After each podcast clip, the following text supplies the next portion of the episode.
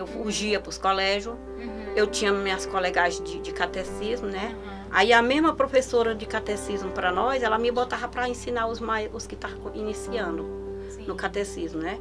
E ela mesma era professora do colégio. Eu dizia, eu vou de noite escondido da minha mãe para tu me ensinar. Aí ela dizia, pode ir que eu te ensino.